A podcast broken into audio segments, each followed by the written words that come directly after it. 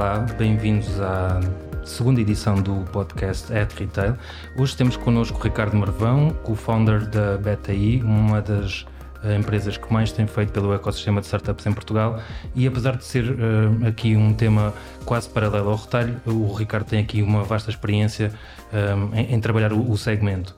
Neste sentido, e também não perdendo mais tempo, agradecendo uh, o convite do Ricardo para estar connosco hoje aqui para a gravação deste, deste novo episódio, começava por perguntar, Ricardo, um, com o ecossistema de, startup, de startups em Portugal a crescer de forma muito exponencial durante os últimos anos, que balanço fazem enquanto acelerador deste movimento que acabaram também por fazer parte aqui de, deste início deste movimento? Uh, olá, olá a todos e desde já obrigado pelo convite. Uh, realmente tem sido muito interessante perceber como este ecossistema mudou na última década. Nós, quando começámos, havia muito pouco.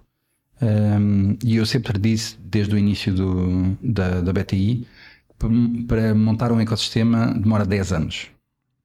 E realmente é preciso começar com uh, alguns ingredientes que acabam por depois florescer sobre dar a volta ao ecossistema. E muitas vezes isso acontece quando, por exemplo, temos aqueles primeiros empreendedores que depois de terem uh, levantado uma primeira ronda, terem crescido, segunda ronda, terceira por aí fora e terem crescido realmente bastante a sua empresa, acabam por querer dar de volta ao ecossistema, querer dar de volta uh, através de uh, criar uma fundação, como por exemplo o José Neves fez, ou criar um fundo, como por exemplo a Schilling fez com os founders, ou criar uh, uma área de trabalho onde as startups possam vir e trabalhem nessa área. E, e portanto, para lá chegar demorou 10 anos. O que nós estamos a ver agora é uma aceleração, um, movimento exponencial de, deste ecossistema. Agora estamos a ver muitos mais eh, unicórnios a aparecerem todos os anos, aparece um ou dois. Eh, este ano provavelmente vamos ter mais dois. Eh, e portanto eh, tem sido muito, muito interessante eh, ver este crescimento nos últimos anos. Mas, mas, Portugal sempre foi daqueles países uh, que estavam um bocadinho atrasado em relação àquilo que nós podíamos dizer como as potências europeias. Era um país que tipicamente tinha dificuldade em atrair e reter uh, investimento privado. Hoje vemos um boom de empresas uh, a surgirem quase diariamente, aqui com projetos muito inovadores, interessantes. O que é que mudou para, para isto poder acontecer? É, eu acho que é assim, o mercado também é bem mais pequeno, portanto não podemos comparar com o, nem, nem falo dos Estados Unidos, mas uh, as grandes uh, Londres, uh, Berlim, Paris, não podemos comparar porque o mercado é, é mais pequeno. Mas também é verdade que a maior parte dos empreendedores, eu diria a grande maioria dos empreendedores em Portugal, também começa a pensar logo a nível global. Como o mercado é tão pequeno, mais vale pensar global. Uma, uma pessoa em Berlim, muitas startups pensam também, ok, o mercado alemão primeiro, depois o mercado uh, ou melhor, o mercado da Alemanha primeiro, depois o mercado da língua alemã e depois sim o mundo. Enquanto que o português, uh, como o mercado é pequeno, pensa logo, ok, como é que a gente con consegue conquistar o mundo? Sendo que a maior parte de, das startups, até ao início pelo menos, o que fazia em termos de financiamento era isso, financiar a Londres e depois a seguir aos Estados Unidos. E, e, isso é muito diferente de países onde realmente há mais fundos, e seja em França, como em, na Alemanha, como em Inglaterra. Mas, mas era, só, era só uma questão de fundos, ou seja, de, de aqui haver este incentivo para, para o início da atividade, ou havia um certo medo que só foi transformado a partir também de uma, de uma educação para, para esta cultura de empreendedorismo? Não, eu acho que é assim, preciso perceber onde é que se começou, não é? Uh, em 2010 estamos numa grave crise económica, tivemos um bailout, o governo não era como se pudesse fazer o que quisesse e, portanto, não havia dinheiro. Tipicamente, numa, num momento em que um país não tem os privados a financiarem projetos, vai buscar ao público para ajudar. Só que neste caso, Portugal não podia, não, não tinha capacidade. E, portanto, o que foi criado foi este grassroots movement entre as várias startups, os vários founders, para se ajudarem uns aos outros e a começarem a trabalhar melhor, o melhor possível como é que eu consigo financiar a minha startup, como é que eu, qual é que é o melhor mentor, uh, onde é que eu vou a seguir, qual é o evento onde eu me devo apresentar. E, e realmente isso uh, foi a forma como cresceu. Depois, sim, quando Portugal saiu da, da Troika e conseguiu-se abrir e criou-se a Portugal Ventures também, que começou a investir muito no, no ecossistema. Isso ajudou imenso e, e a partir daí os, os, fundos começaram a vir. Uma das coisas que faltava a determinado momento era os fundos seed ou pre-seed, aquele primeiro investimento na, na startup. Mas isso hoje em dia já está bem, um, bem composto. Mas, mas faltava enquadramento legal também aqui para, para haver um maior dinamismo uh, deste tipo de projetos? Ou, ou, isto é uma coisa que tem de começar com, com o empreendedor e a partir daí? O, os ecossistemas crescem de, de, é assim, por exemplo, vamos olhar para um ecossistema super uh, evoluído, Israel. Em 1992, quando eles fizeram Yosma, eles também não tinham grande coisa. Uh, começaram foi muito cedo a pensar no assunto. Hoje em dia o, o ecossistema deles é muito evoluído uh, porque também começaram muito mais cedo e, e perceberam a dinâmica. Portugal uh, está num momento muito, muito interessante. Ao início, nós também não sabíamos, era preciso criar qual é que é a receita para Lisboa, para Portugal, de conseguir ter estas startups e estes, estas empresas a ajudarem o governo, todos os stakeholders que têm que estar envolvidos de maneira que o ecossistema floresça. E acolhermos o Web Summit foi, sem dúvida, aqui também um ponto de viragem para conseguirmos um, dinamizar ainda mais este, este ecossistema? Sim, eu acho que Portugal já ia lá chegar, mas o Web Summit acelerou o processo e também deu outra coisa que foi deu muita visibilidade ao país. De repente, muitos países uh, eu lembro-me perfeitamente quando o Web Summit veio para cá, muitos países de renome a perguntarem-nos porque é que o Web Summit vai para Portugal. Uh, mas o que é certo é que na altura uh, praticamente todos os grandes países já tinham o seu grande evento e para o Web Summit também era mais difícil concorrer com um grande evento que já existisse em, em Espanha ou em França ou em Inglaterra ou por aí fora. E, e portanto, sim, eu diria que ajudou bastante, uh, acelerou o processo acho que já íamos lá chegar, mas, mas é, é super bem-vindo o Web Summit. E hoje, com, com todas estas, estas dinâmicas aqui alinhadas, ou seja, todos os interessados aqui muito mobilizados para, para fazer acontecer este ecossistema de startups, um, está a ser lançada também a ideia de uma incubadora aqui em Lisboa um, de, de, de, unicórnios. A fábrica de unicórnios? Sim. Do, do Presidente da Câmara? Sim, do Carlos Moedas. Faz sentido também uma aposta deste género? É possível construirmos uma Silicon Valley portuguesa? É sim, não sei se é uma Silicon Valley portuguesa que está a tentar, tentar ser criada. Eu sei que quem está atrás do, do projeto, neste momento é um grande amigo meu, Nuno Sebastião, que é o CEO da, da Fidzai. Acredito muito no, na, na visão que ele, que ele está a tentar montar. Vamos ver, o projeto há de ser apresentado agora no próximo Web Summit, uh, ou pelo menos lançado um pouco antes, e, isso foi uma aposta do, do Presidente da Câmara, Carlos Moedas.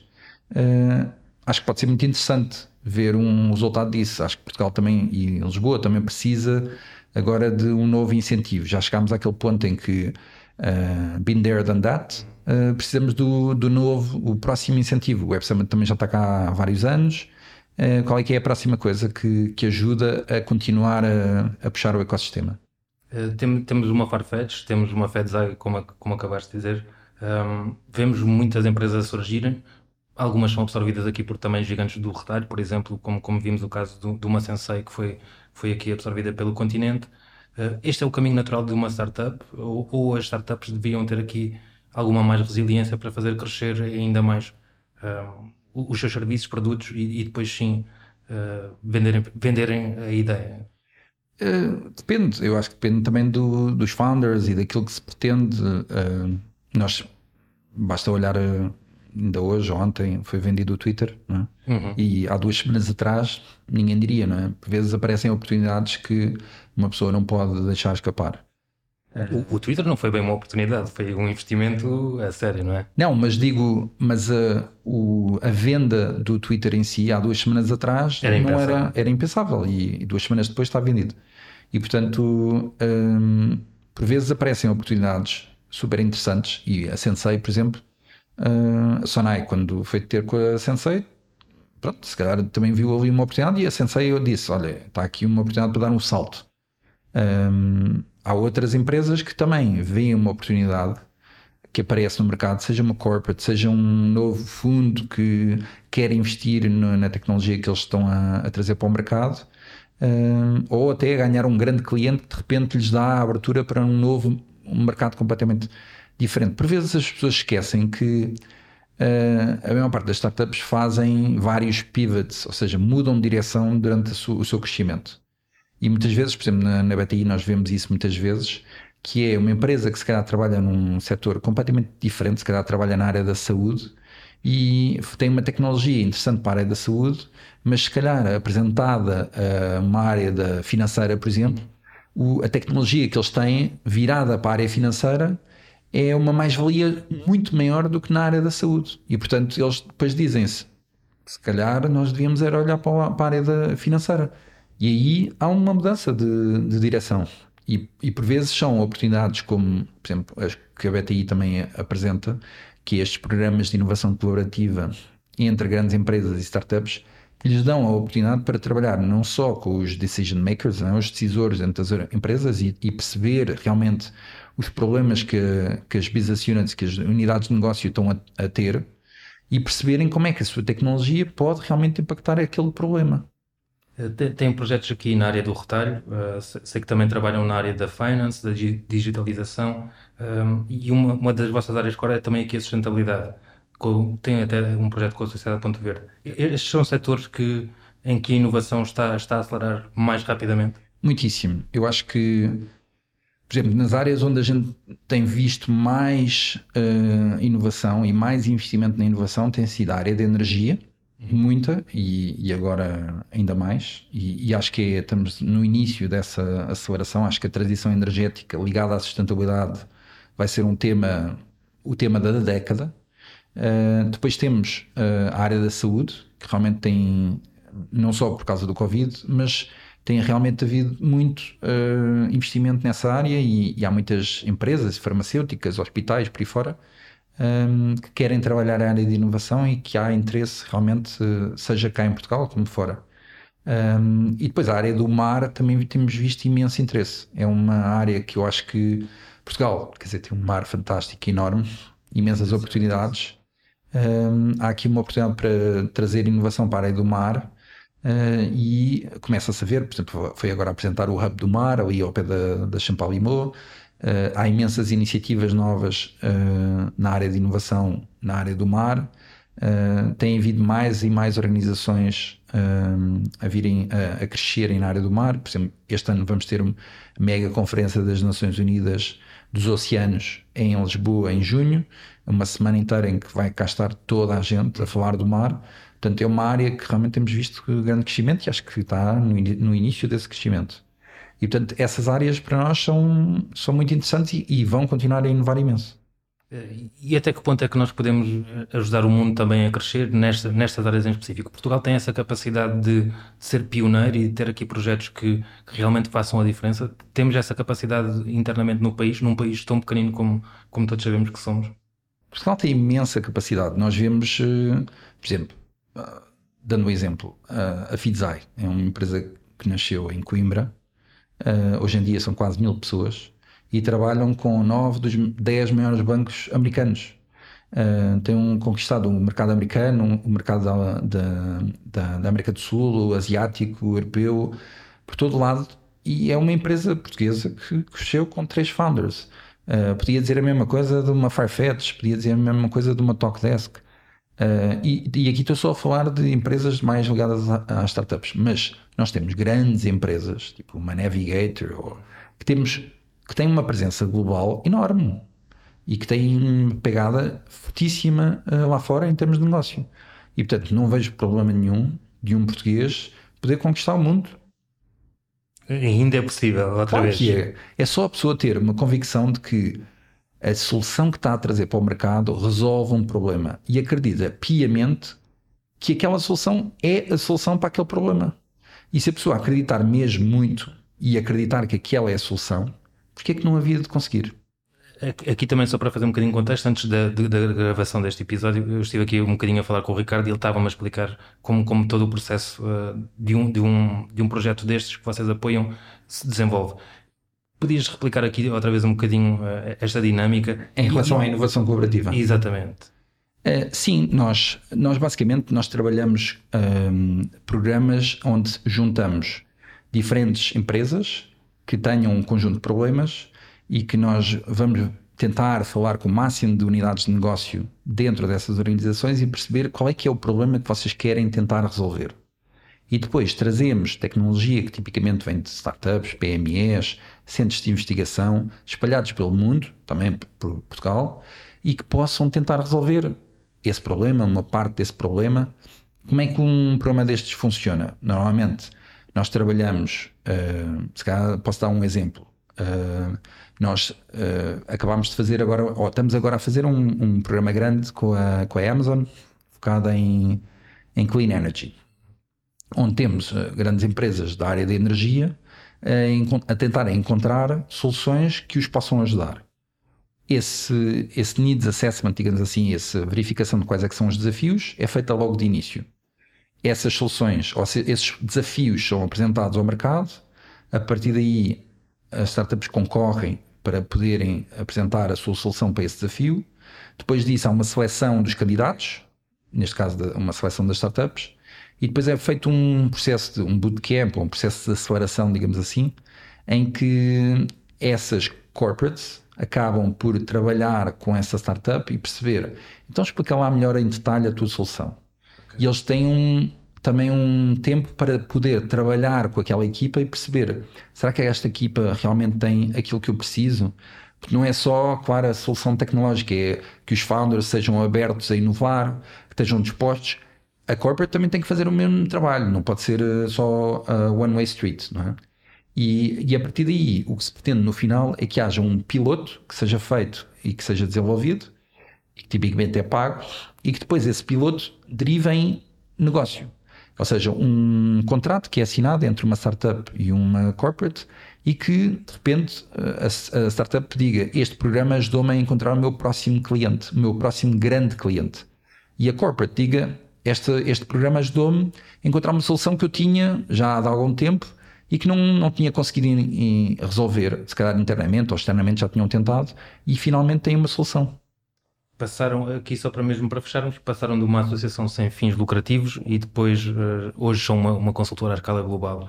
Olhando para trás e para todos os projetos que já, já, já passaram pelas mãos da, da BTI, um, ehm, que balanço fazem deste, deste percurso até aqui e, e, e, o que é que podemos esperar também aqui para, para o futuro? Ah, eu acho que é, eh, foi uma aventura incrível, ainda continua a ser, mas lembro-me de quando não havia dinheiro para nada e havia, nós fazíamos imensas trocas de serviços com imensas empresas e realmente o país não tinha dinheiro. E eu lembro de nos primeiros anos de fazer, sei lá, mil pitches num mês e dos mil havia três ou quatro empresas que diziam que sim. E portanto a pessoa tem que ter essa motivação para mostrar que realmente quer que aquele parceiro eh, se junta a, a, si e que não, não, não chega a casa, imagina o que é, recebes mil nãos num, num mês, todos os meses levas não sei quantas centenas de nãos. Uh, e, mas tens que, como empreendedor, tu tens que ganhar força com os sims. E ok, hum, isto vai lá. Não, nem toda a gente disse que não. E portanto, aos poucos, vais tendo cada vez mais sims, cada vez mais pessoas a aderirem e a juntarem-se e ao pouco, aos poucos tens um ecossistema inteiro e as pessoas começam a acreditar. Eu lembro quando as startups ao início eram vistas como aquela, o peixe no aquário, não é? Ah, que giro e não sei o quê. Então e vocês também têm aqui umas coisas engraçadas, mas tipo, e aqui trabalha-se? Uh, ou é só brincar aqui às startups? Uh, hoje em dia não, as empresas vêm mesmo e querem trabalhar com as startups porque veem o benefício, não só o benefício da tecnologia, mas também o benefício de mudar a mentalidade dentro da organização. Como é que eu consigo ser mais ágil? Como é que eu consigo treinar diferente? Como é que eu consigo crescer exponencialmente? Aquilo tudo que as startups se vê dos unicórnios, uh, as empresas, as grandes empresas querem replicar e querem novas ideias. Então agora, agora que temos aqui o Covid, uh, dou-te só um exemplo, o Covid e a guerra e tudo, dou-te só um exemplo há dois anos atrás, a maior parte das empresas, a forma como eles treinavam era punham 20 pessoas numa sala e um coach. Agora as pessoas estão em casa. Agora, como é que tu treinas as equipas? As pessoas todas a tentar encontrar o melhor Wi-Fi em casa, com os, os miúdos todos a tentar fazer as suas, os seus trabalhos de casa. Como é que tu consegues? Antigamente as pessoas faziam uma cultura porque a cultura da empresa porque a pessoa ia para aquele espaço. Agora as pessoas vão uma vez, duas vezes por semana, vão ao espaço de trabalho. Como é que tu crias uma cultura dentro da empresa se as pessoas estão espalhadas e online e como é que tu contratas? Antigamente as pessoas contratavas a pessoa e dizias: Ah, vocês vêm aqui para o escritório uh, fazer a, a, revista e o podcast. Agora, agora não. Agora, se não puseres na tua posição que aquela posição também pode ser feita remote, 90% dos candidatos nem sequer concorre. E portanto, tens aqui um número infinito de desafios para estas empresas. Eles querem ouvir novas ideias, ideias frescas que lhes ajudem a ultrapassar alguns destes desafios. E é isso que também nós queremos trazer. Então, então depende das tuas palavras que o futuro será muito mais flexível do que a atualidade. Ah, completamente. Isso, isso é um given. Obrigado, Ricardo. Obrigado a todos os ouvintes e até à próxima sessão. Obrigado. Obrigado.